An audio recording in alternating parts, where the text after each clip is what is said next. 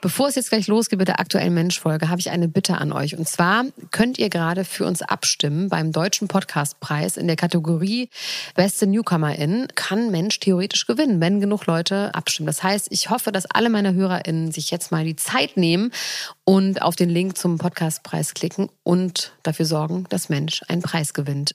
Den Link dazu findet ihr in den Show Notes. So, würde mich wirklich sehr, sehr freuen. Und der Heiko bestimmt auch. Danke, ihr süßen Mäuse. Und jetzt geht's los mit der Folge. Mensch. Ein Samstagabend im September 1995. Nadja Abdel Farag schaltet den Fernseher an. Sie schaut mal gucken auf Viva, moderiert von Stefan Raab. Und wer den nicht kennt, dem kann ich auch nicht helfen. Mal gucken ist noch relativ neu. Es gibt verschiedene Gäste, die sitzen dann auf so Karusselltieren, wie sie für Kinder vor Supermärkten zu finden sind. Auf einem grünen Drachen sitzt eine sehr attraktive Frau in einem engen gelben Einteiler mit sehr weitem Ausschnitt. Sie hat verschiedene Misstitel inne, ein eigenes Modelabel und ein Musikprojekt, wo sie singt. Ihr Name Verona Feldbusch. Der Name der Frau kommt Nadja irgendwie bekannt vor. Ihr Freund Dieter hat ihr mal erzählt, dass er sie aus dem Studio in Hamburg kennt, weil sie da eine Single aufgenommen hat. Und jetzt sitzt er da im Fernsehen, der Dieter, direkt neben dieser Verona, auch auf so einem Tier. Veronika, da ein Applaus. Kannst du noch mal kurz bitte gerade Dieter Bohlen in die Kamera nehmen, Manfred? Ja? Ja, ein bisschen weiter weg jetzt mal gerade. So, und los geht's. Ja. So, und für Veronika haben wir auch ein bisschen Bewegung, damit mal ein bisschen Bewegung ins Bild kommt. Ähm, Veronika. Stefan Raab nennt Verona die ganze Zeit Veronika und es ist nicht ganz klar, ob das lustig sein soll. Sie weist ihn auf jeden Fall darauf hin und nennt ihn als Konter Stefanie.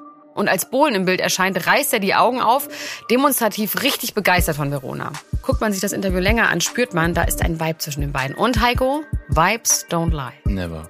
Nadja erinnert sich in ihrer Biografie ungelogen, dass das der Moment ist, in dem sie eifersüchtig wird. Es ist die Art und Weise, wie die beiden sich angucken. Außerdem ist Verona absolut Bohlens Typ. Braun gebrannt, schlank, dunkle Haare, jung. Am nächsten Tag konfrontiert sie Dieter. Dieter sagt, dass sich das alles nur einbildet. Da ist nichts. Aber ab dem Moment muss er immer wieder privat telefonieren. Und Nadja findet das komisch. Sie weiß, dass er schon mal eine Affäre hatte und vermutet die nächste. Sie findet in seiner Jackentasche außerdem Kurkarten von Sylt. Aber auch dafür hat er eine Erklärung. Die Karte hat er von einem Freund, der sie nicht von der Steuer absetzen kann. Kann man sich bei Bohlen auch vorstellen, weil der ist ja sehr, sehr geizig gewesen, ne? dass er dann so Kurkarten absetzt. Meinst du, der hatte das alles vorbereitet? Oder ist der so schnell im Kopf, dass er mit so einer absurden Story kommt? Ja, ich glaube schon. Ja. ja.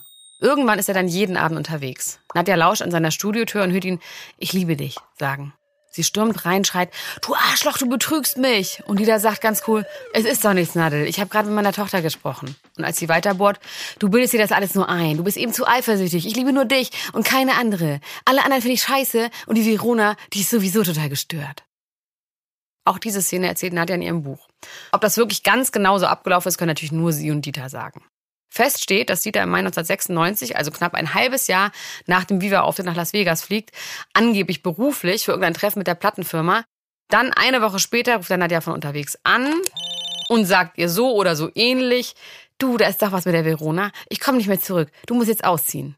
Dieter Bohlen und Verona Feldbusch heiraten am 13. Mai 1996 in ihrem Hotel in Las Vegas. Es wird die berühmteste Hochzeit des Jahres.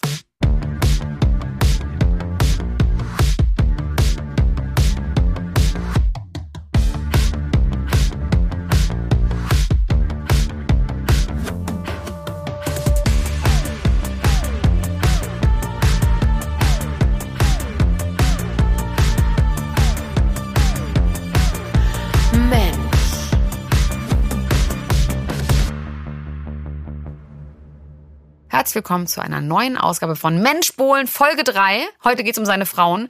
Mein Name ist Elena Gruschka und ihr könnt die zwei Folgen, die wir schon gemacht haben, hier in diesem Feed hören. Herzlich willkommen auch an meinen Freund Heiko Bär.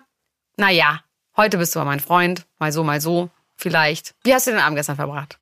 Ich war essen mit einem Freund. Mit welchem Freund? Ähm, Bernie. Mhm. Der ist sowohl Kollege als auch Freund, würde ich, also bei ihm würde ich auch sagen. Wir sind Der Meier. Bernie. Der Meier Bernie. Der Meiersche Bernie. Und wie war's? Es war gut. Wir haben äh, vegetarisch gegessen. Das habe ich ihm zuliebe gemacht. Er ist Wird ja er traurig, gerne, wenn du Tiere isst? Nein, in aber ich esse ja sehr gerne Fleisch. Und ich Oh, glaube, der ja. denkt gar nicht so, dass andere Leute das noch so machen. Deswegen ist er völlig selbstverständlich von einem Vegetarischen zum nächsten gezogen. War der in vielen Restaurants? Nein, aber wir haben halt so im Kopf sind wir halt so Sachen durchgegangen, wo man hingehen könnte. Und ähm, ich habe gemerkt, ich weiß, woraus hinausläuft. Aber es war gut, es war wirklich lecker. Saufi Saufi gemacht? Nee, gar nicht. Nichts gesoffen. Nichts, keinen einzigen. Aber wir gehen jetzt mal richtig rein in die Folge zu Dieter und den Frauen, ne? Mhm. Hier soll es ja um seine Beziehung und seine Affären gehen. Bei Dieter Bohlen finden diese Beziehungen natürlich alle sehr öffentlich statt, vor allem in den 90ern, in denen seine Musik nicht so funktioniert. Ist er ständig wegen seiner Frauengeschichte in den Medien. Das Titelblatt von jeder Zeitung und Gast in verschiedenen Talkshows. Die Frauen ganz genauso. Um zu verstehen, wie Dieter tickt und um zu zeigen, dass er wirklich immer wieder die gleichen Moves abzieht, erzählen wir das Ganze mal ganz ordentlich der Reihe nach. Wir erinnern uns an Folge 1, Ende 1983, heiraten Dieter und Erika ganz unromantisch in der Mittagspause gegenüber vom Musikverlag in Hamburg. Und wir erinnern uns weiter, Dieter erzählt in seinem Buch ganz offen, dass er immer wieder Affären hatte. Die Frauen nennt er Satelliten. Das war schon bei seiner Freundin Henrike so. Die Partnerin ist die Sonne und alle anderen Frauen sind eben die kleinen, unbedeutenden Satelliten. Im Sommer 1984, also das Jahr, in dem er auch Thomas Anders kennenlernt, bekommen Dieter und Erika ihr erstes Kind, Mark Bohlen. Dieter ist extrem stolz, trotzdem überfordert es ihn, sich um ein Baby zu kümmern. Im Herbst 84 kommt You're My Heart, You're My Soul raus und ab Weihnachten geht der Erfolg so richtig ab. Ja, ich möchte mal gerne die Stelle dazu vorlesen, wie er das so beschreibt. Ein Baby lieben und täglich dafür sorgen, musste ich bald feststellen, sind unterschiedliche Dinge. Ich wurde nervös, wie ich bei allen Dingen nervös werde, die ich nicht gleich kann. Ich hatte auch nicht die Zeit und die Geduld zu üben. Wegen Modern Talking stand ich unter kolossalem Druck. Dieter, kreiste es in meinen Gedanken, der liebe Gott gibt dir nur einmal im Leben so eine Riesenchance. Sei kein Idiot. Mach jetzt nichts falsch. Schon vor Jahren war mir klar geworden, dass man Erfolg nur ganz oder gar nicht haben konnte. Ich drückte das Baby Erika in die Hand und stürzte mich wieder ins Studio. Okay, ich würde sagen, er ist nicht der Erste, er wird nicht der letzte Mann sein, der das so macht. Aber trotzdem eine krasse Entscheidung, ne? dass der Erfolg über dem Vatersein steht. Es könnte ja auch andersrum sein, dass der, dass der liebe Gott sagt, Dieter, du wirst nur einmal Vater. Das ist jetzt die Chance. Du kannst dich um dein Baby kümmern. Es ist nur jetzt klein. Genau, ich glaube, dass, dass der liebe Gott aber so nicht spricht mit, mit Dieter. Und, und Kinder kann man ja auch verschiedene kriegen. Immer wieder aufs Neue und dann quasi nochmal von neuem beginnen. Aber mit dem Erfolg, da hat man vielleicht nur eine Chance. Mit Modern Talking ist er ja auch ständig unterwegs und auf Tour oder produziert neue Songs. Da bleibt nicht viel Zeit für die Familie zu Hause. Erika wird immer unzufriedener. Sie kann allgemein nichts mit seiner Musik anfangen und findet das ganze Musikbusiness auch zum Kotzen. Irgendwie sympathisch. Finde ich auch, ja. Und genau in dem Moment lernt Dieter Marleen kennen. Sie arbeitet im Musik-TV-Marketing, geht gerne fancy essen und kleidet sich entsprechend. Wie ich, Heiko. Oder wie ich. Oder wie du. Und das findet Dieter richtig toll. So eine interessante, kultivierte, gebildete, anspruchsvolle Frau, die zeigte, dass sie mich toll fand. Das gab mir Selbstbewusstsein. Schaut her, wollte ich zeigen. Diese Frau hat Dieter Bohlen gekriegt. Also das muss man ihm ja lassen, der ist schon irgendwie ehrlich, ne? Also der steht nicht immer so gut da, auch wenn er über sich selber spricht. Ich vermute fast, das checkt er gar nicht. Aber wie gesagt, er spricht die Dinge wirklich aus. Aber es ist so lustig, weil normalerweise würde man sagen, guck mal, ich habe diese tolle Frau gekriegt. Ja, ja, ja, ja, genau. Aber das ist wieder, wieder so wie mit dem Geld, oder? Also wichtig ist, wie die anderen das dann so wahrnehmen. Ja, aber es ist, er ist quasi der Trophy-Mann für diese Frau und sie nicht die Trophy-Boy für ihn. Ach so. Das meine ich. Ach so, das meinst du. Also Stimmt. normalerweise würde man doch als ein Mann in dieser Position sich die geilste Frau suchen und denken, guck mal, die habe ich abbekommen. Und hier Ja. denkt aber so, guck mal, die hat mich abbekommen. Das habe ich noch nie gehört. Oh nein, das finde ich ja fast sympathisch von ihm, dass er es umdreht. Aber das ist ihm auch wieder nicht bewusst. Nee. Und dann kommt wieder so eine Impulsentscheidung von Dieter. Von einem Moment auf den anderen soll Erika mit dem Kind ausziehen. Sie trifft das aus heiterem Himmel. Er stellt sie vor vollendete Tatsachen, sagt ihr aber noch großzügigerweise, dass sie sich ja keine Sorgen machen muss, weil er ihr eine neue Wohnung finanziert. Und so kommt es dann auch. Die aktuelle Frau zieht aus, eine neue Frau zieht ein. Keine Pause dazwischen, fliegender Wechsel. Also, er verlässt Frau und Sohn für eine Affäre und da müssen dann Frau und Sohn ausziehen und er kommt noch nicht mal auf die Idee, dass er dann ausziehen muss. Wir müssen hier gleich ganz viel wörtlich zitieren, weil das glaubt ja sonst keiner, dass er das mal so aufgeschrieben hat. Ja. Also, dann ist Erika also ausgezogen und jetzt kommt auf einmal wieder so eine Impulsentscheidung. Marlene ist dann nämlich plötzlich doch nicht so geil und mit Erika war alles besser. In der Sekunde, als Marlene bei mir in der Küche stand und an unserer kupferfarbenen Abzugshaube rumschrubbte mit den Worten, die ist nicht sauber genug, wusste ich, ey Bohlen, du bist bescheuert. Ich fuhr zu Erika nach Hamburg-Poppenbüttel, schlich zweimal um ihren Wohnblock, nahm all meinen Mut zusammen und klingelte. Die Tür ging auf und Maki krebste da über den Linoleumfußboden in der Küche. Es zerriss mir das Herz. Ich hatte das Gefühl, Dieter, hier gehört deine Familie nicht hin. Ich kam mir vor wie das größte Schwein auf diesem Planeten. Spontan fiel ich vor Erika auf die Knie. Erika, bitte verzeih mir. Ein Ausrutscher. Es wird nie wieder vorkommen. Erika ließ mich bestimmt eine Stunde vor ihr rumrutschen. Ich fuhr zurück zu Marlene und versuchte ihr zu erklären, was man nicht erklären konnte. Ich habe mich leider geirrt. Du musst hier raus, meine Familie kommt in zehn Minuten zurück. Okay.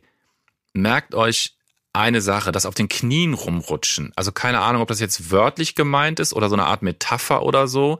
Ich fürchte fast wörtlich. Aber dieses seltsame Demutsding, was er da so abzieht, das kommt auch noch öfter. Müsste ich vielleicht auch mal probieren. Du? Das sehe ich noch nicht. Von einer Sekunde auf die andere, genau wie beim Auszug, soll Erika jetzt wieder einziehen. Also fliegen der Wechsel zurück. Das Bett ist noch warm von Marlene, das zieht Erika mit Sohn Marc wieder ein. Nach diesem Ausrutscher gibt sich Dieter wieder richtig Mühe. Er versucht, den perfekten reumütigen Ehemann zu geben. Aber kurze Zeit später findet Erika einen fremden Slip in seinem Koffer. Dieter war natürlich nicht treu auf Tour. Ja, Dieter beschreibt, dass Erika da so ausrastet, dass sie ihm eine Gitarre auf den Kopf haut. Ich weiß jetzt nicht, ob akustisch oder E-Gitarre, ist auch egal. Verlassen will sie ihn aber trotzdem nicht. Warum, wissen wir übrigens nicht. Es gibt keine öffentlichen Interviews oder Statements oder irgendwas von Erika. Vielleicht hat sie ihn richtig doll geliebt, Heiko. Vielleicht wegen der Liebe. Ja, möglich. 1987 ist ja das erste Ende von Modern Talking. Wir haben darüber ausführlich letzte Folge berichtet. Ein Jahr später kommt Marvin zur Welt. Die hat jetzt zwei Söhne. Seine Ehe läuft aber gar nicht mehr gut. Meine Ehe war mittlerweile ein wenig das italienische Prinzip. Erika, die Mutter, die sich um die Kinder kümmerte und außerdem mein bester Kumpel war. Draußen, das war Partys und ab und an ein paar Mädels zur Zerstreuung. Italienisches Prinzip? Ist das so ein Begriff? Ich also ich kenne das auch nicht, aber man kann sich natürlich genau was drunter vorstellen und das klingt hier so flamboyant. Das Italienische ist mir nach so toll, Italien ist auch ganz Dolce toll. Vita. Ja, genau und irgendwie so. Also ich glaube, es ist mit Erika sehr viel trister gewesen. Ne? Ja, also ich würde das nicht mitmachen, das italienische Prinzip, dass man so Mama Miracoli ist. Ach so, ich dachte, wenn du sozusagen der andere Part bist. Ja, das könnte ich mir wiederum vorstellen. Genau in dem Moment, als Dieter dann wirklich keine Lust mehr auf seine Ehe hat, kommt eine neue Frau um die Ecke. Er trifft sie 1989 im Mezzanotte, einem Club in Hamburg. Sie ist groß, schlank, hat dunkle, lange Haare und ihr Name Nadja Abdel Farag, aber die meisten kennen sie heute natürlich unter ihrem Spitznamen Nadel. Jetzt kommt ein Zitat, was ich irgendwie wirklich fies finde. Ein lebendig gewordener Sunshine Reggae mit einer beschwingten Oberflächlichkeit, die das Hirn entspannte, wie die dritte Flasche Champagner. Also das ist der O-Ton von Dieter über Nadel. Ich weiß nicht, wer das über sich hören will. Also das Mezzanotte, das wird beschrieben als Eppendorfer Nobeldisco. Ich muss wieder fragen, kennst du das? Nee. Okay. Ich habe mal so nachgelesen, das gilt auch als Szene-Restaurant. Nee, also damals. Also heute glaube ich nicht mehr, habe ich nichts gefunden. Ich habe so eine gewisse Vorstellung zumindest, was das irgendwie gewesen sein könnte. Zu seinen Hochzeiten gibt's da sogenannte Players Night. Da kommen dann Andrew Agassi, Boris Becker und so Leute vorbei, wenn dann nebenan Tennis gespielt wird am Roten Baum. Das ist bestimmt so ein richtiges Hamburger Ding. Ich kann mir das irgendwie so vage vorstellen. Also eben nicht Berlin und ganz sicher auch nicht Köln, Frankfurt. Also da tragen Männer dann so blaue Sakkos und haben goldene Knöpfe und so, ne? Düsseldorf vielleicht noch, ein bisschen düsseldorfig. Ach so, stimmt, ja. Das ist Hamburg-Düsseldorf hat schon eine gewisse Ähnlichkeit. Jetzt, wo du es sagst, ja, stimmt. Hm? Das Geile, Heiko, ab jetzt können wir die Geschichte sowohl aus Nadjas als auch aus Dieters Perspektive erzählen. Ja. Wir haben ja vorhin schon erwähnt, dass auch sie eine Autobiografie geschrieben hat, die heißt Ungelogen. Da erzählt sie das Kennenlernen mit Dieter aus ihrer Sicht. Und, hätte ich gar nicht gedacht, das geht an einigen Stellen sehr deutlich auseinander. Und sie hat auch später einige Interviews dazu gegeben. Ja, also gerade im Bohlen-Kontext ist klar, also es scheint irgendwie so eine Art Regel zu sein, da muss bei all diesen Autobiografien oder Biografien immer schon im Titel klar sein, dass ab jetzt die Wahrheit kommt und nichts als die Wahrheit. Ich meine, Dieter schreibt nichts als die Wahrheit, dann veröffentlicht Thomas Anders 100% anders, mein Leben und die Wahrheit über Modern Talking, Nora und Dieter Bohlen. Finde ich ein bisschen umständlicher Titel.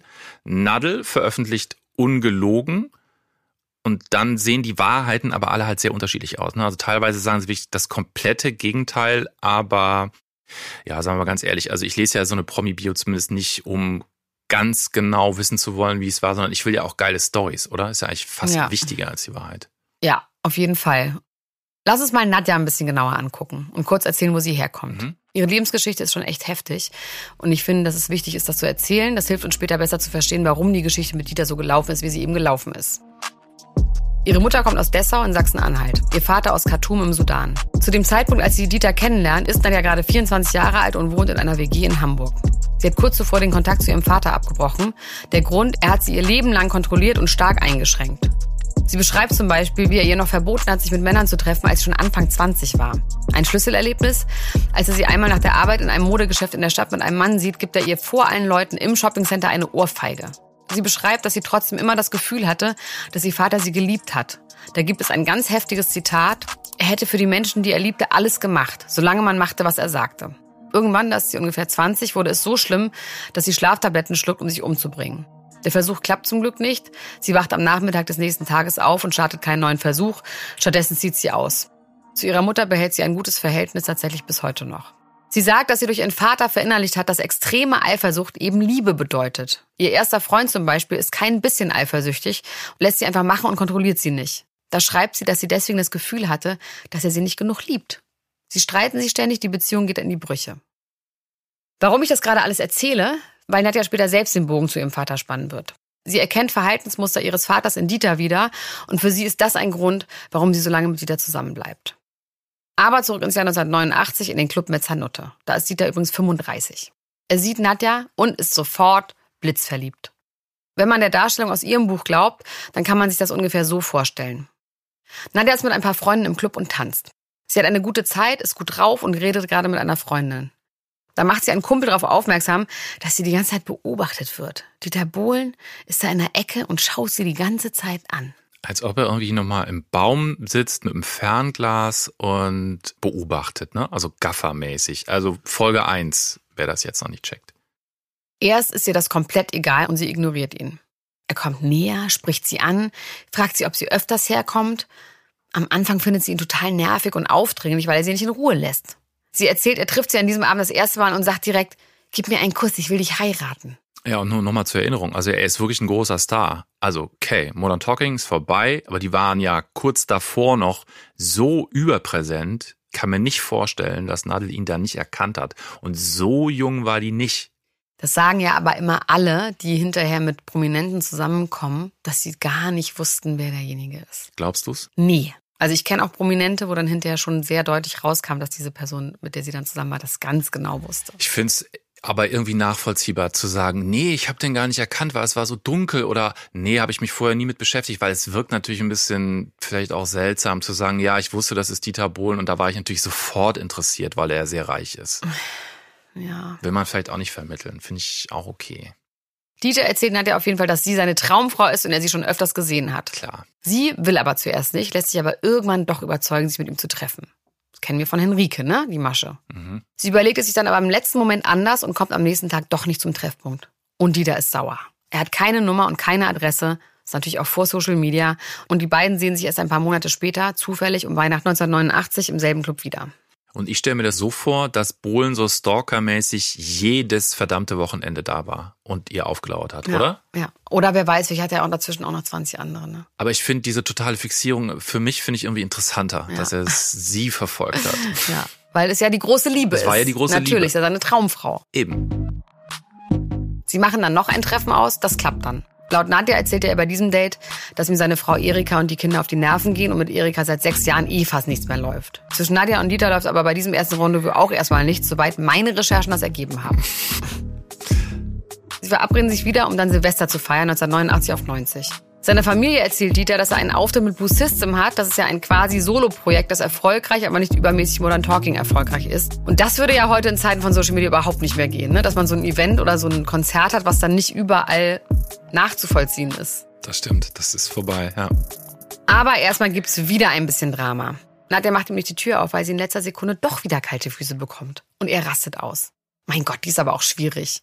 Finde ich wirklich. Also, finde ich wirklich. Wenn man sich dann verabredet, kann man doch auch mal sich verabreden. Äh, die hat doch jetzt so aktuell, hat die doch so einen, so einen Gönner, ne? ja. Diesen sehr kräftigen, großen Den Ex von Millionär. Patricia Blanco. Also das verfolge ich, genau, ja.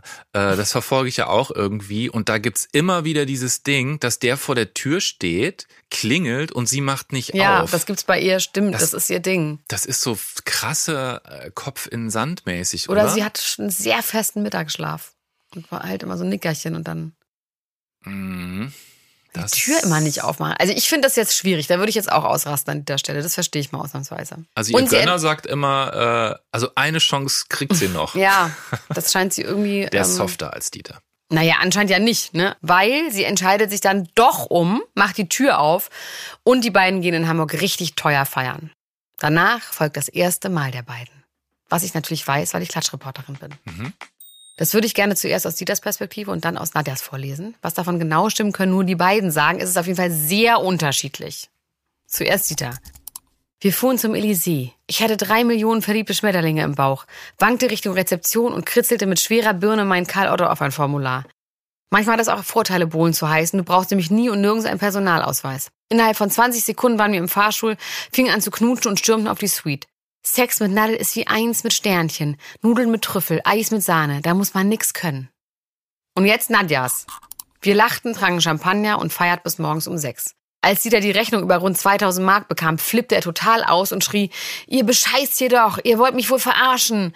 Ihr könnt doch für zwei, drei Flaschen Shampoos nicht so viel Kohle abzocken.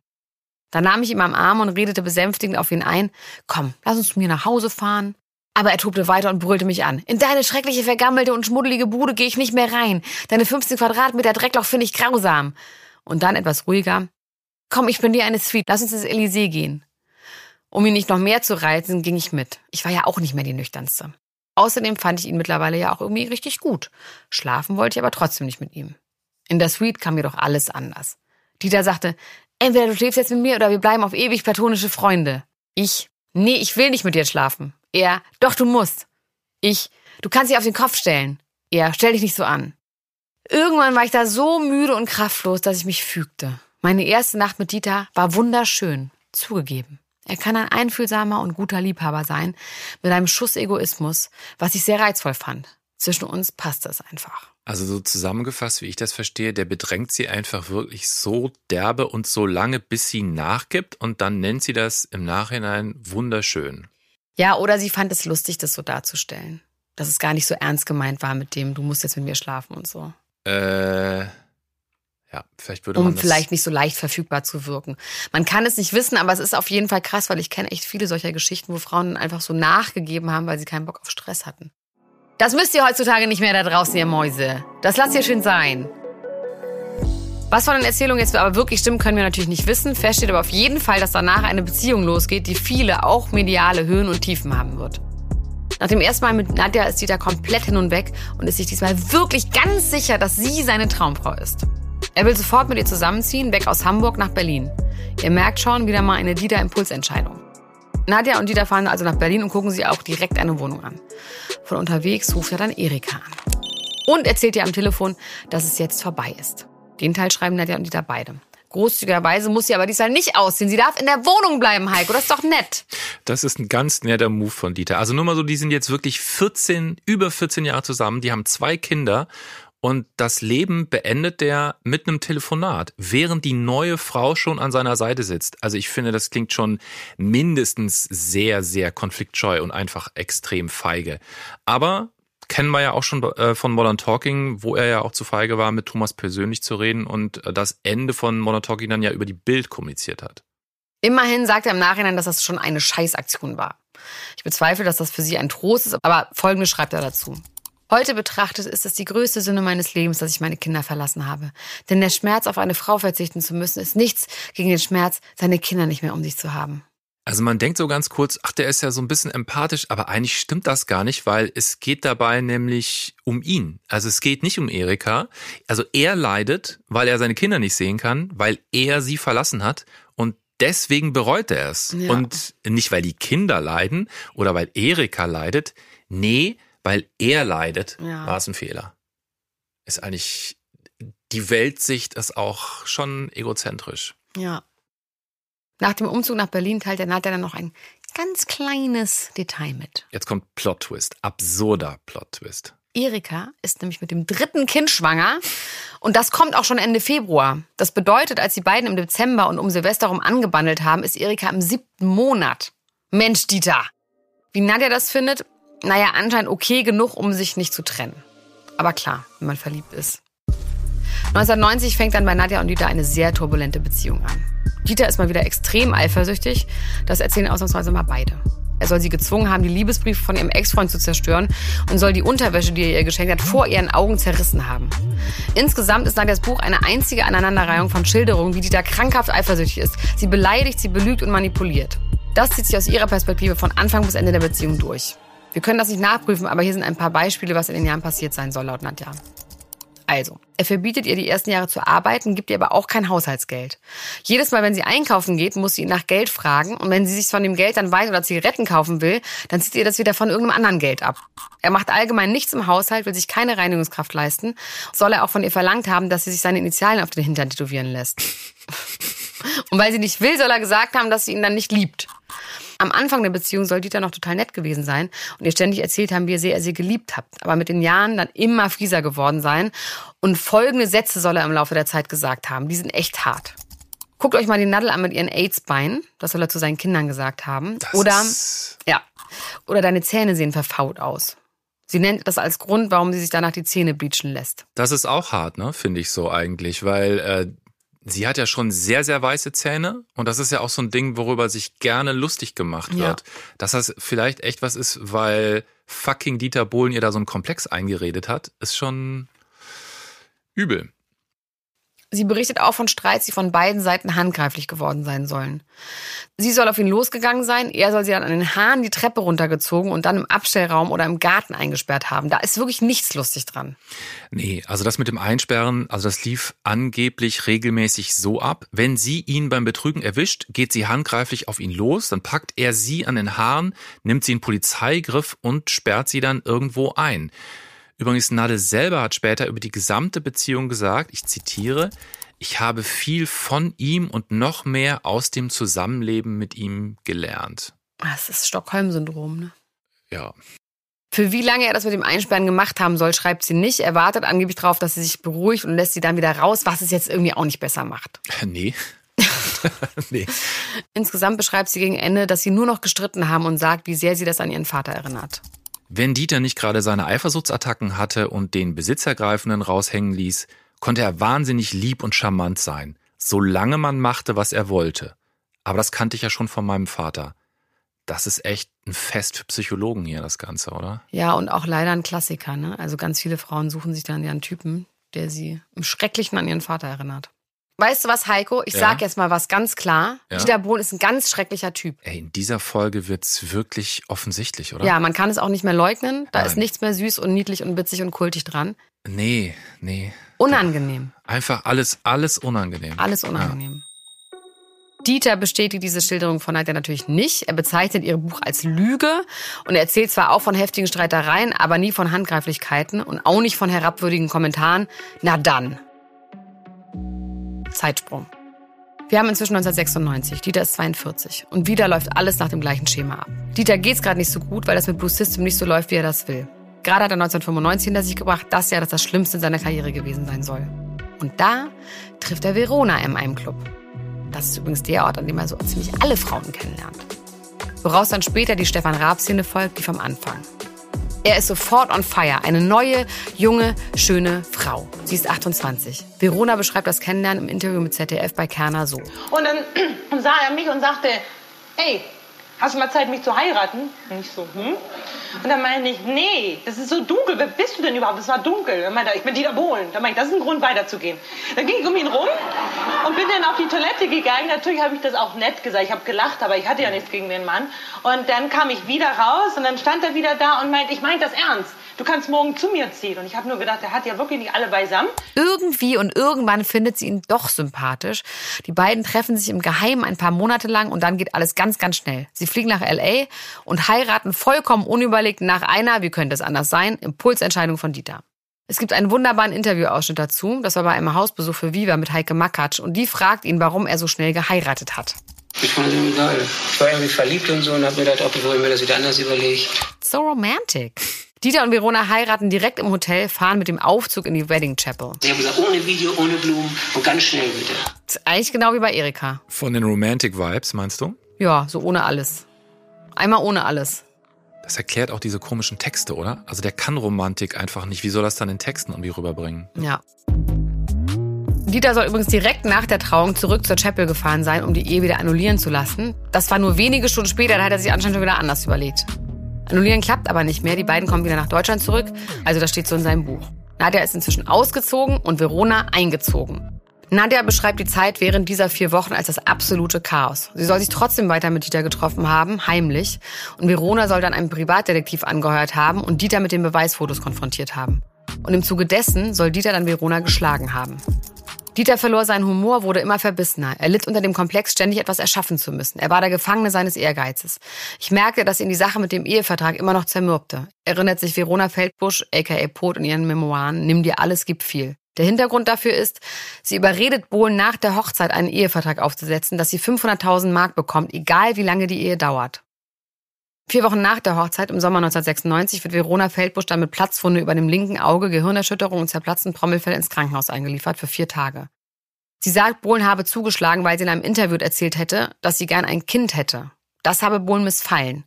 Zuerst sagte Feldbusch noch offiziell, sie sei von einer Treppe gestürzt und sie reichte dann noch im Krankenhaus die Scheidung ein.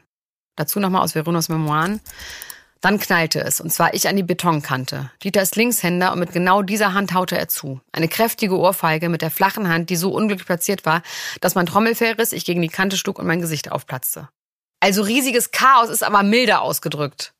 Das ist, das ist sehr milde ausgedrückt, ja. Nach vier Wochen ist es also mit Verona vorbei und Nadia zieht wieder ein. Danach folgt eine mediale Schlammschlacht zwischen Dieter und Verona.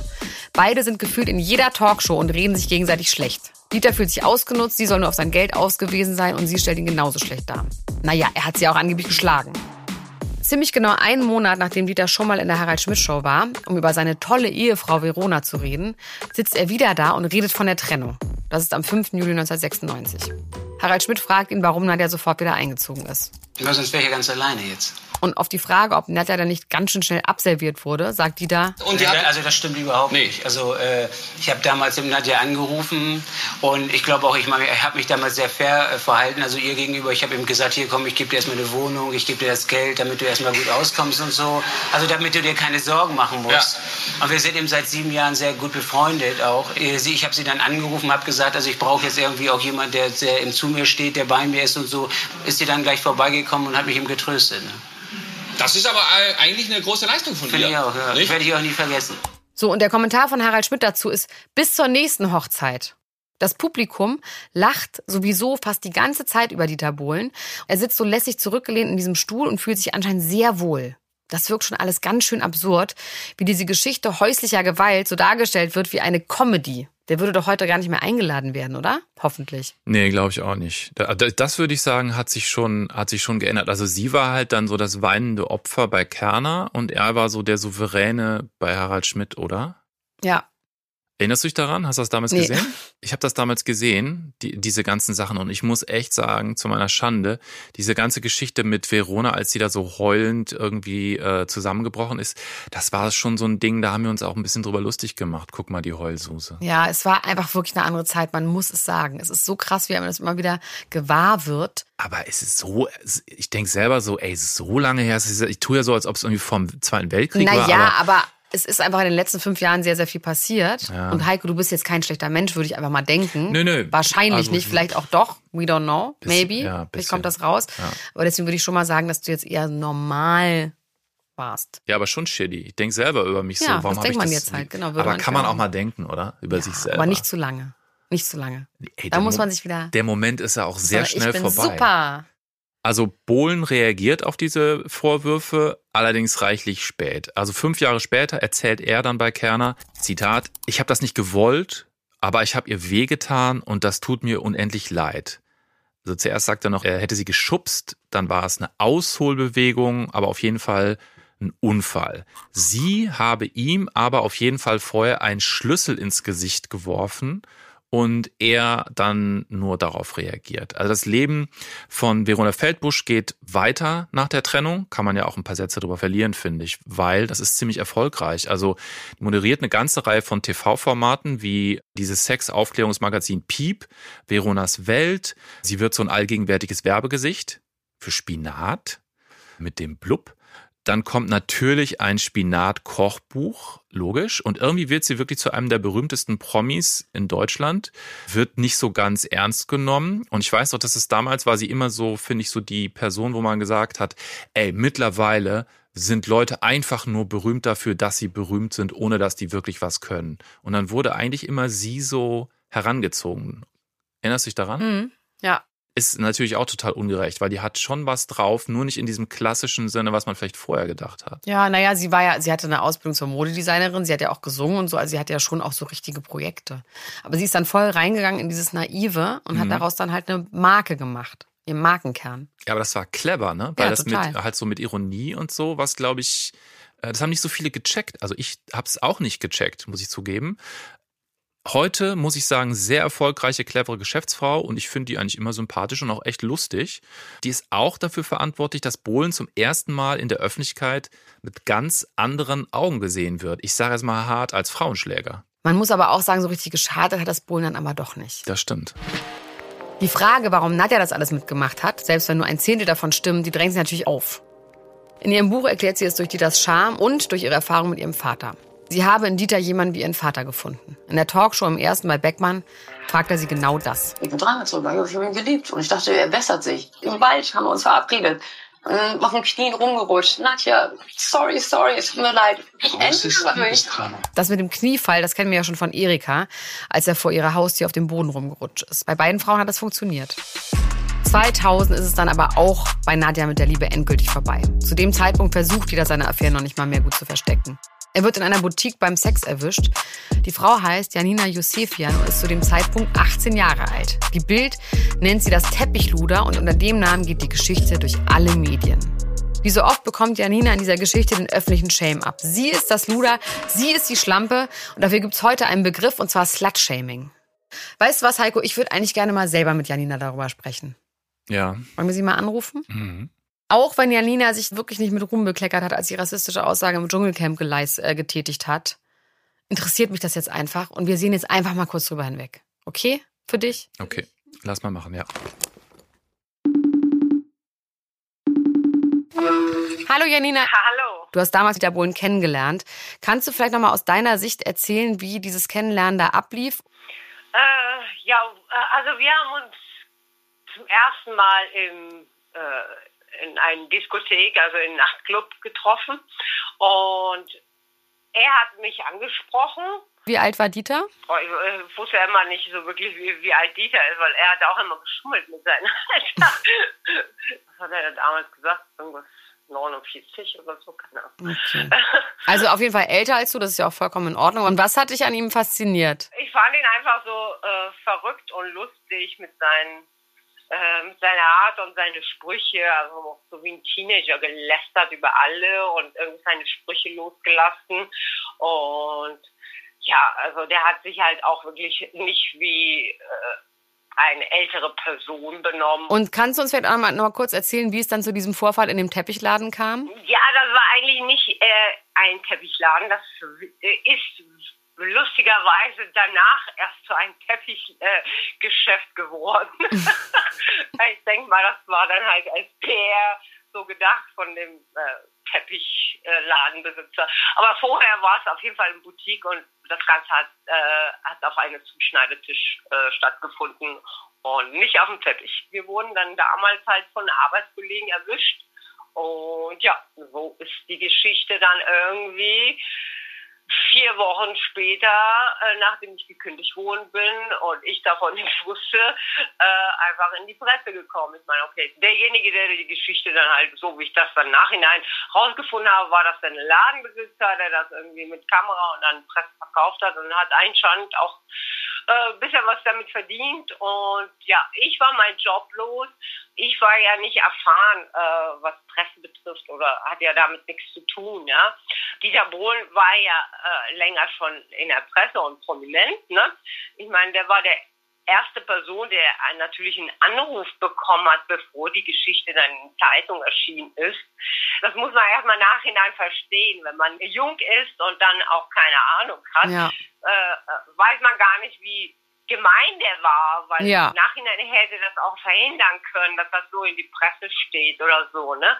Und wenn du so jung bist und dann irgendwie drei Jahre hoch und runter in der Presse stehst und damit erstmal klarkommen musst und deine Freiheit quasi verloren hast und nicht irgendwie so frei rumlaufen kannst, das war schon Ja. Äh, an dem ersten Tag, wo die Geschichte also quasi in der Zeitung stand. Ich bin zum Tante Emma Laden gelaufen, wollte was kaufen und morgens sehe ich mich selber äh, in der Titelseite von Bildzeitung mit so einem Balken auf dem Augen und Dieter Bohlen irgendwie, das war ein Bild, äh, der stand unter der Dusche und hat seine Muskeln gezeigt und ich so mit meinem Tiger-Outfit mit einem Balken irgendwie, also Ja. dass man mein Gesicht nicht sieht. Äh, und dann habe ich gedacht, was ist das bitte? Bin ich das? Und dann, dann habe ich meine Schwester angerufen. So, bitte kauf dir die Bildzeitung. Ich weiß nicht, was das ist. Ich will es nicht lesen. Ich bin jetzt gerade Analphabet. Ich weiß es nicht. Ich war, ich, ich, ich war schockiert. Das ist ja schon einfach eine krasse Geschichte, die ja einfach deine Privatsphäre betrifft und die ja wahrscheinlich auch dein Leben dann zu dem Zeitpunkt so ein bisschen in andere Weichen gestellt hat. Meine Freiheit war erstmal weg. Also konntest jetzt nicht deine Ausbildung mehr in Ruhe äh, beenden und musstest immer mit Cappy rumlaufen und du fühlst dich ja auch nicht so wohl, weißt du? Würdest du deinem jüngeren Ich jetzt irgendwas sagen oder wenn du jetzt noch einmal zurückreisen könntest, was würdest du dir sagen zu dem Zeitpunkt? Also würdest du irgendwelche Ratschläge geben oder? Nein, das ist, also ich finde dafür, dass ich echt so jung war, bin ich echt gut damit umgegangen und habe das Beste daraus gemacht. Also Also du klingst auf jeden Fall so, als wärst du gut drauf und als wärst du jetzt, du bist jetzt nicht so das Opfer dein Leben lang geblieben. ja, aber ich, ich verkaufe mich nie als Opfer. Klar war ich dann halt äh, in mein Teenageralter quasi wurde mir mein äh, Jung gestohlen, weil ich konnte halt mich nicht mehr frei danach bewegen. Ja. Ja, also ich habe schon überlegt, im Ausland auszuwandern, weil mein Bruder lebt in Los Angeles. Ich dachte, ich gehe äh, äh, nach Amerika und komme nicht mehr zurück erstmal, weil der, mit der Situation klarzukommen, klar war das schwer. Ich will jetzt nicht rumheulen jetzt hier in dem Podcast und äh, in mein Interview mit euch. Ich versuche immer irgendwie alle Situationen in meinem Leben positiv zu sehen und äh, versuche nicht meinen Kopf hängen zu lassen, weil in unserer Branche, wenn wir, wenn, wenn man ja alles anfängt schwarz zu sehen oder sich selber zu mitleihen, äh, dann fällt man einfach in ein sehr tiefen Ja. Loch und äh, das, das möchte man halt auch nicht.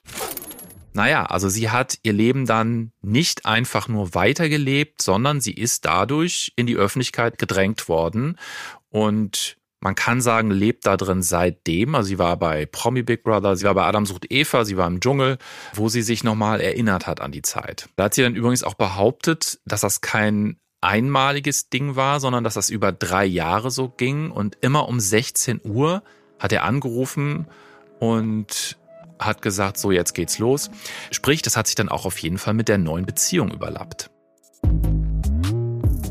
2001 haben wir dann wieder die Situation, in der für Dieter etwas Altes, also die Beziehung zu Nadja, nicht mehr funktioniert und er sich langweilt. Trotzdem war er danach aber noch eine Weile mit Nadja zusammen. Bis 2001. Was passiert also? Heiko, was glaubst du? Ich vermute, es geht um eine neue Frau. Und um Club.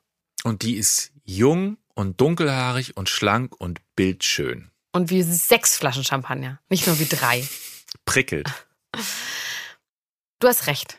Er verliebt sich wieder in eine neue Frau. Ich wusste es. Sie heißt Estefania und ist 22 Jahre alt. Wahnsinnig hübsch, wieder voll sein Typ. Und Dieter ist verliebt. Er lernt sie angeblich 2001 beim Vorentscheid zum Eurovision Song Contest kennen.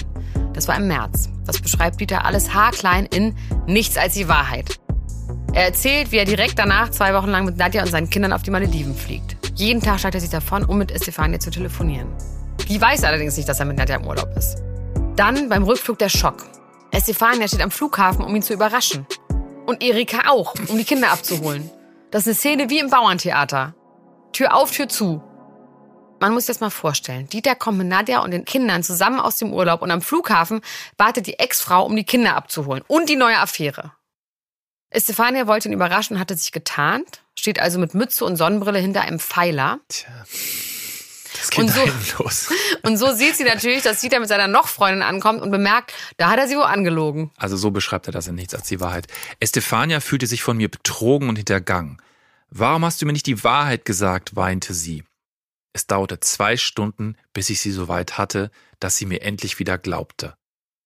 Was hat er da wohl gesagt? Was kann, man, was kann man nach der Lüge Ganz denn irgendwie, wie kann sie danach glauben? Danach war ich am Ende meiner Kraft. Also er war dann am Ende Es seiner ging bestimmt Kraft. auch um die Kinder, hat bestimmt die Kinder hergenommen und gesagt so, ja, aber die haben sich schon so auf den Urlaub mit Nadja gefreut und deswegen musste ich, aber die wussten natürlich schon, dass wir nicht mehr zusammen sind. Ich liebe die auch schon ganz lange nicht mehr und so. Genau, und dich liebe ich so sehr, aber ich hatte Angst, dass wenn ich die Wahrheit sage, dass du das vielleicht nicht verstehst, weil es sehr kompliziert ja, ist. genau. Am nächsten Tag, also nachdem er aus dem Urlaub wiedergekommen ist, trifft sich Estefania aber wieder mit ihm. Sie hat ihm also verziehen.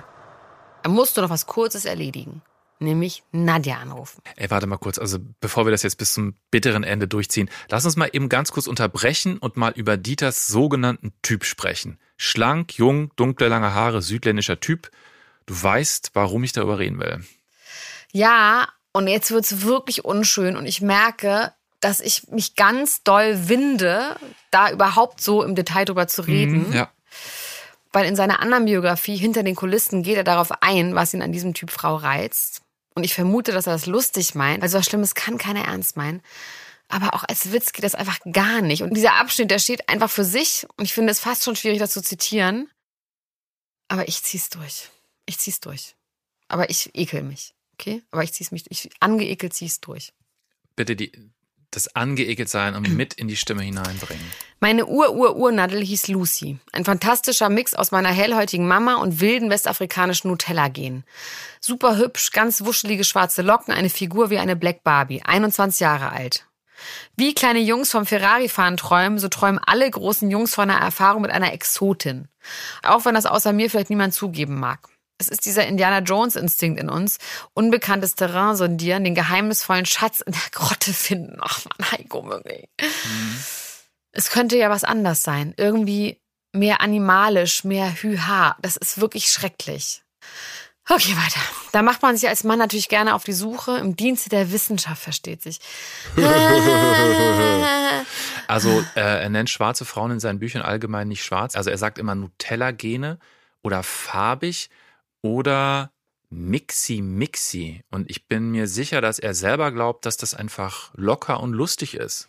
Das ist aber natürlich hochgradig sexistisch und rassistisch. Ja, ich glaube, da müssen wir gar nicht groß diskutieren. Auch dieser Vergleich mit dem Auto. Also da gibt's ja innerhalb von dieser Passage gibt's irgendwie 20 Sachen, wo man irgendwie so denkt, Ekel. Erwähnte Oder? ich schon, dass ich Dieter Bohlen ganz schrecklich finde? Ich habe das Gefühl, das hättest du schon mal gesagt. Aber du kannst das gerne nochmal so explizit machen. Und ich finde es gut, dass wir den Leuten das nochmal so kleinteilig zusammentragen, warum das so schrecklich ist. Ist auch gut für die Leute zu wissen. Ja, es steht ja alles auch in den Büchern drin. Ne? Man kann das ja sehr leicht nachvollziehen. Ja, aber so zusammengefasst schon Nee, ich, super. ich meine nur, es ist einfach super von uns, dass wir uns da nochmal reinbegeben, aber es ist echt in der Öffentlichkeit schon da und trotzdem spielt er ja noch eine große Rolle heutzutage. Sehr große Rolle. In einem Interview bei RTL Exklusiv fragt Frau Ludwig Dieter auch nach seinem Typ Frau und warum das immer der gleiche ist. Das sagt er dazu. Ich, keine Ahnung, äh, die sind ja immer so ein bisschen exotisch oder so. Und das, das irgendwie, diese Frauen haben natürlich irgendwie so, so sind so natürlich schon ein bisschen anders. Dann haben die irgendwas natürlich in ihrer Art, das ist irgendwie so ein bisschen so eine zwischen Erotik und locker und die sind auch so sehr aufmerksam, sage ich mal, ja.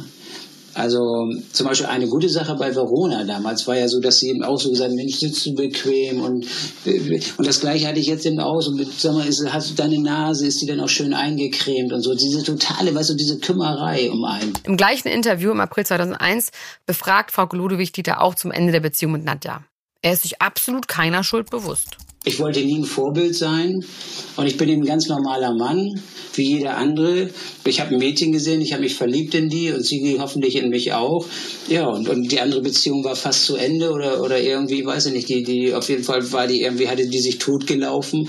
Und, und ich kann nur sagen, ich, ich glaube, dass ich einfach nichts Böses gemacht habe. Und wir haben uns nach zwölf Jahren jetzt fair getrennt und äh, das ist es. Laut Nadja soll Dieter sie danach noch monatelang angerufen und angeschrieben haben. Sie druckt mehrere Seiten SMS ab, die er ihr 2002 und 2003 geschickt haben soll. Da fragt er immer wieder nach Treffen. Nadja hat aber ein für alle Mal keinen Bock mehr. Es ist endgültig Schluss. Und sie ist so sauer, dass sie überall ihre Interviews verkauft. An Sat1, RTL und auch an die Bild. Also ich finde das ehrlich gesagt im Grunde auch okay so. Also warum sollte sie ihn jetzt nicht ausnutzen? Man sollte vielleicht noch anmerken, dass ihr Leben seitdem nicht richtig rund gelaufen ist. Pech mit Männern ist ja immer so eine äh, schräge und irgendwie auch dämliche Formulierung, finde ich. Also sie hat immer wieder Männer, die ich jetzt mal so als Gönner bezeichnen würde. Und das sagen die, glaube ich, auch über sich selber. Und irgendwie wird das aber nie was Richtiges. So der letzte Stand der Dinge, was ich mitbekommen habe. Äh, ich vermute fast, es geht ihr nicht so super. Es gibt Probleme mit Alkohol, mit Geld, mit Magersucht. Da ist einfach viel Problematisches bei ihr. Die musste echt einstecken. Ich habe schon ein bisschen Mitleid mit ihr. Genau aus diesem Grund wird es auch keinen Mensch Nadel geben. Ja, nee, auf gar keinen Fall. Nee, das ist einfach eine, was anderes, wenn die Leute einfach nicht selbstverschuldet in so Situationen sind. Ja, das stimmt. Mit Estefania ist dann 2001 für Dieter alles toll, toll, toll. Er gibt lauter Interviews und erzählt, wie super alles ist. In seinem Buch nennt er sie die Idealbesetzung einer Frau. Warum? Sie ist die Frau, die sich völlig auf mich einstellt. Jetzt kommt's. Ich weiß zum Beispiel bis heute nicht, ob sie Tauchen wirklich so toll findet oder ob sie, wenn ich morgen sagen würde, ich stehe nicht mehr aufs Tauchen, sagen würde, du, mir geht's genauso. Also das findet er ideal. Du, ich glaube, ganz viele Männer finden das ideal. Aber er sagt doch gleichzeitig über seine erste Frau, Erika, dass er irgendwie an ihr bewundert hat und toll fand, dass sie ihre eigene Meinung hat, dass sie da einsteht und so. Verklärt er das einfach so im Nachhinein? Ich glaube, der hatte das einmal gehabt und das war anstrengend dann. Dass ich doch entschieden, das ist doch anstrengend. Also dann lieber junge Frauen, die einfach zu allem Ja sagen. Ja. Also er beschreibt dir hier ziemlich deutlich, dass er es geil fand, dass sie einfach keine eigene Meinung hatte, ne? Naja, aber auch diese Beziehung geht 2006 in die Brüche. Am 27. August 2006 titelt die Bild Dieses Foto zerstört ihre Liebe und veröffentlicht das Bild von Dieter, wie er in seinem Club auf Mallorca eine fremde Frau küsst. Das Bild ist von Mai 2005. Zu der Zeit war Stefania hochschwanger. Ja, und das kennen wir ja auch schon. Ist eigentlich krass, wie oft man das in einem Leben durchziehen kann als Typ. Dabei sagt er vorher noch in einem Interview mit RTL, Sorry, warum soll ich fremdgehen? Ich habe die geilste Frau auf diesem Planeten. Warum soll man da fremdgehen? Tja, warum? Aus der Beziehung mit Estefania kommt das vierte Kind von Dieter zur Welt, Maurice Kassian. Für seine Mutter ist er auch der Grund, warum sie nach der Trennung nie über Dieter herzieht. Das erzählt sie so im NDR bei Jörg Pilawas Talkshow. Ich glaube, das ist besser so und ich finde es einfach, also für meinen Sohn nicht gut, wenn ich jetzt über den Vater meines Sohnes äh, schlecht spreche. Und ich hatte auch mit Dieter, ich war, Ohne Frage.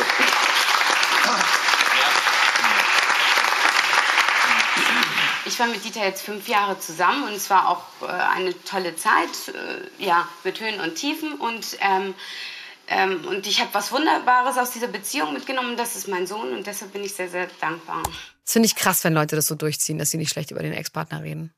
Gibt's ja einige. Das hat Stil. Ich, also ich bewundere das. Das ich könnte ist das krass. Nee, nicht. ich könnte das auch nicht. Ich glaube, der geht's gut, ne? Ich glaube, dass die ja, irgendwie. die wohnen auf Mallorca und ist irgendwie. Ist die nicht auch verheiratet wieder oder so? Ja, die macht bestimmt was ganz Tolles bei Instagram.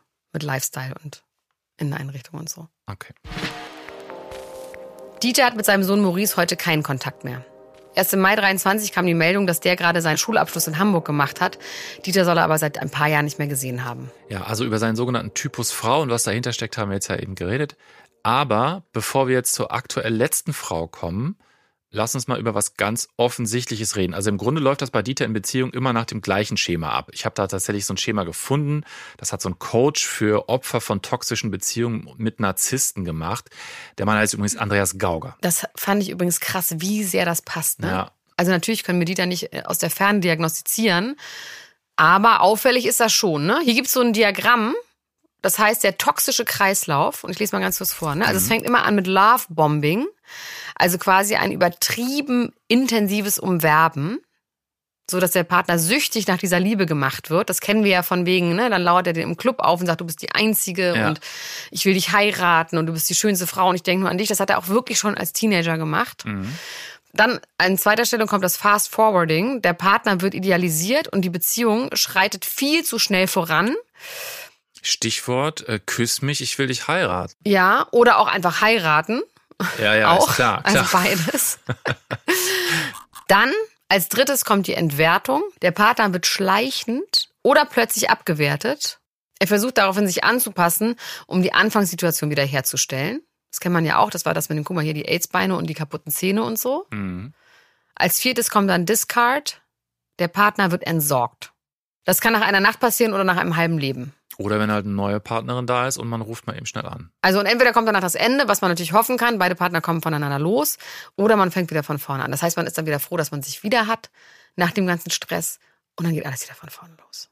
Oder man hat halt einfach eine sehr ähnliche Frau vom Prinzip her, mit der man das gleiche durchziehen kann. Die Frage ist natürlich, kann sich so jemand überhaupt ändern? Dieter sagt ja, denn jetzt kommt seine letzte Beziehung und die hält immer noch. Vom Prinzip her fängt alles wieder genauso an wie immer. Dieter trifft eine junge, hübsche Frau und verliebt sich sofort in sie. RTL bringt 2007 eine ganze Folge exklusiv Spezial raus, die die beiden total verliebt auf Mallorca zeigt. Sie ist damals 22 Jahre alt, er 52, genau 30 Jahre älter. Die beiden lernen sich also auf Mallorca kennen und haben eine Urlaubsromanze. Karina sagt, ja, okay, es war alles schön so, aber ich muss noch was klären. Und dann folgt ein Power-Move von Karina, der absolutes Commitment verrät, denke ich. Welches Mädchen sagt dann, ja komm, ich fahre jetzt eben nach Hause und ich komme in der Woche wieder und in einer Woche regel ich das alles bei mir zu Hause. Also sag meinen Job ab, löse die Wohnung auf. Und ja, dann, ich hatte mich auf eine, äh, eine Woche eingestellt und ähm, 14 Stunden später war sie dann da und hatte das alles erledigt. Ich hatte Sehnsucht. So. Ich wollte ihn nicht so lange alleine lassen und ich fand schon eine Nacht lang genug. ja, dann bin ich am nächsten Tag gleich wieder zurückgeflogen. Wahnsinn. So geht das los und das hält auch tatsächlich bis heute. Bisher komplett ohne Skandale. Die beiden bekommen 2011 und 2013 erst eine Tochter und dann einen Sohn. Heiko, wie viele Kinder haben wir denn jetzt schon? Sechs? Ja. Heute präsentieren die beiden ihr Leben auf Instagram oder TikTok und bei Insta haben die 1,5 Millionen Follower und bei TikTok 2 Millionen Follower. Krass. Bist du einer von denen? nee.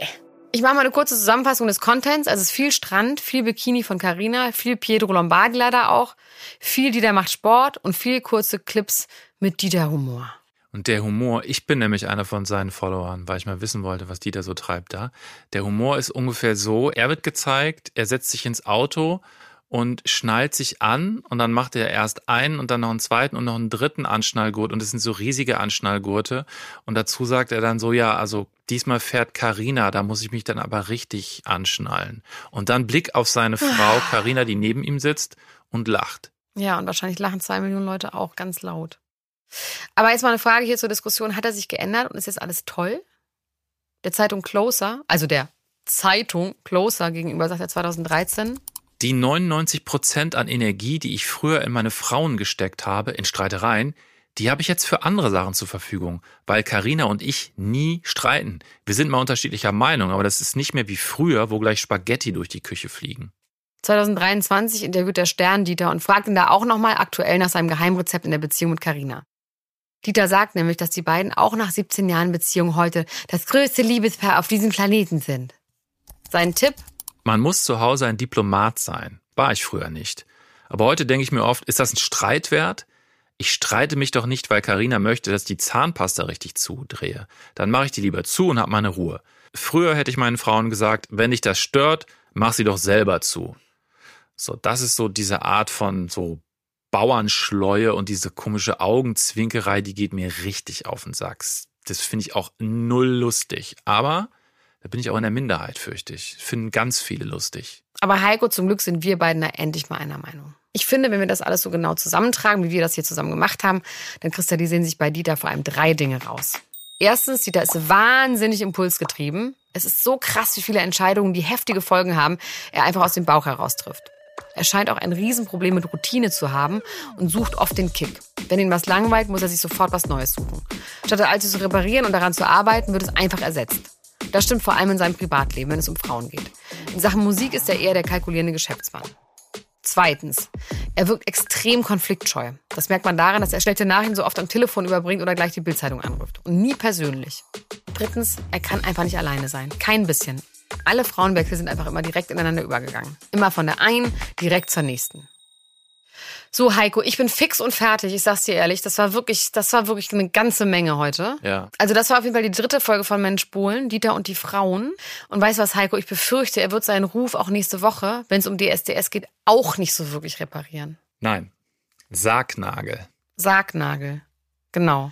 Mensch. Nächste Woche schauen wir uns nämlich Dieter Bohlen bei DSDS an. Und absurderweise bringt ihn dieser Karrieremove ja nochmal richtig nach vorne und er wird vom abgehalfterten Musikproduzent eigentlich ein TV-Star. Ja. Und das Liebling von RTL. Und ich glaube, es gibt ganze Generationen, die ihn halt vor allen Dingen und nur noch als TV-Star kennen. Das klingt für mich jetzt so ein bisschen so, weißt du, als wenn irgendwie die Bäuerin mit so einem Beil hinter dir her ist und das Huhn läuft da rum und so und die Einschläge mal links und rechts so sehr. Also du flatterst mit den Dingern da und, und willst dem Tod entkommen, ja? Das ist aus Staffel 1 DSDS, aber ich sag euch Leute, das ist noch harmlos im Vergleich zu dem, was wir euch in der vierten und letzten Folge Menschbohlen präsentieren werden. Bis dahin sage ich jetzt einfach mal Tschüss. Ich kann nicht mehr. Ach so, wenn ihr den Podcast hier übrigens mögt, wenn euch der so richtig geil gefällt und Heiko auch, ihr auch Heiko gut findet, dann gebt ihm doch mal eine gute Bewertung. Und zwar nur eine sehr gute Bewertung. Also fünf Sterne zum Beispiel bei iTunes, bei Spotify. Kann man einfach so Sternebewertung geben. Und drückt auf die Abo-Glocke. Und kommentiert das mal. Und kommentiert das doch mal. Und schreibt mir doch mal Nachrichten bei Elena-Gruschka bei Instagram. Und hört auch meinen anderen Podcast auch. Niemand muss ein Promi sein. Der ist auch gut, habe ich gehört. Ja, jeden Freitag die heißesten Promi-News. Wöchentlich. Also, meine Güte. Bis dann. Tschüss. Ciao. Ciao, ciao, ciao, ciao, ciao. Ich bin Heiko Bär und ich bin super. Komm. Ich hätte das gerne als Shirt. So.